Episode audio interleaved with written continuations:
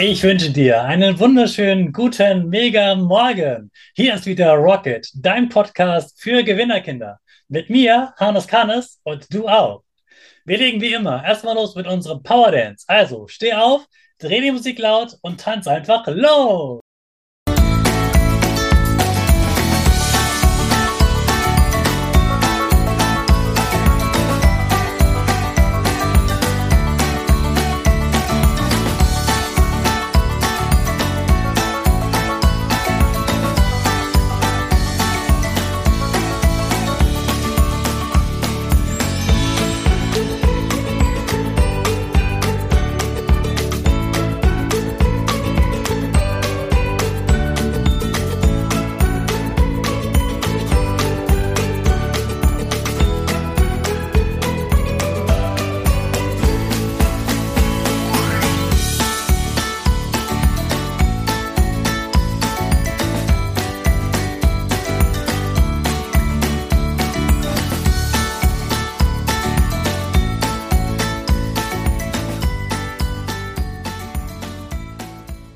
Hey, super, dass du wieder mitgemacht hast. Jetzt bist du richtig wach und bereit für den neuen Tag.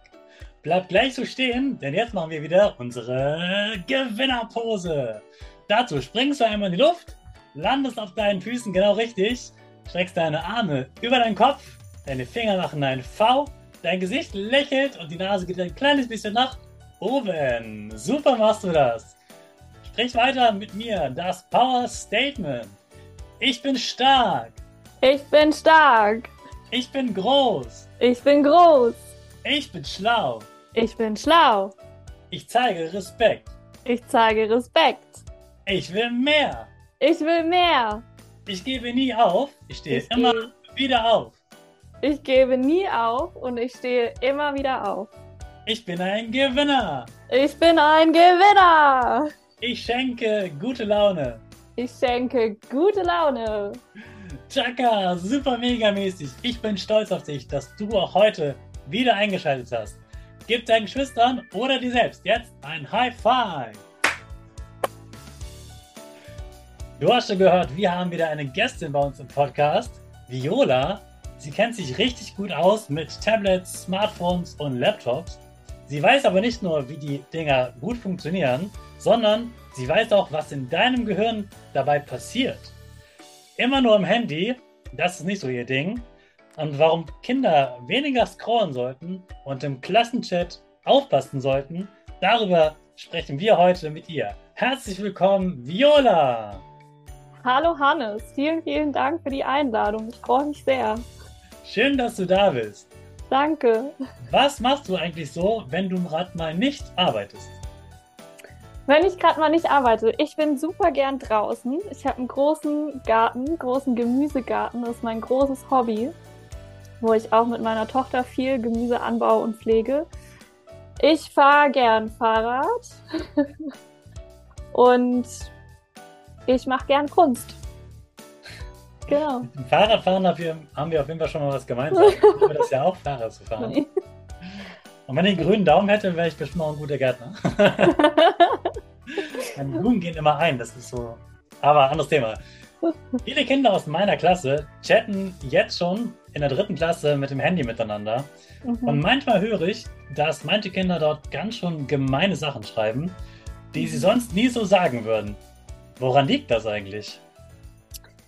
Ja, ich glaube, das liegt daran, dass wir ähm, oft denken, dass wenn wir was in so ein Gerät schreiben oder in einen Chat schreiben, ähm, dass, dass wir dann denken, dass es einfach anonym ist. Ne? Also ich, ich stehe ich steh der Person ja gar nicht genau direkt gegenüber und da ist es viel leichter, einfach was zu schreiben, was ja vielleicht auch die andere Person verletzt. Und ich sehe dann aber auch die Reaktion nicht von der anderen Person. Ne? Also es kann sein, ich schreibe da was rein, was vielleicht für jemanden verletzend ist und sehe gar nicht, dass der, dass der andere verletzt ist davon. Ja.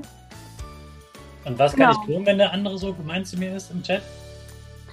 Ähm, also ich würde immer, das, das erste überhaupt ist, wenn ich mich frage, was schreibe ich da rein oder wie verhalte ich mich im Chat, dann würde ich mich immer fragen, würde ich das der Person auch ins Gesicht sagen? Also wenn ich mir vorstelle, der Hannes steht vor mir, ähm, wie würde ich mit dem sprechen? Ja, würde ich dem jetzt irgendeine Gemeinheit einfach gerade raus ins Gesicht sagen?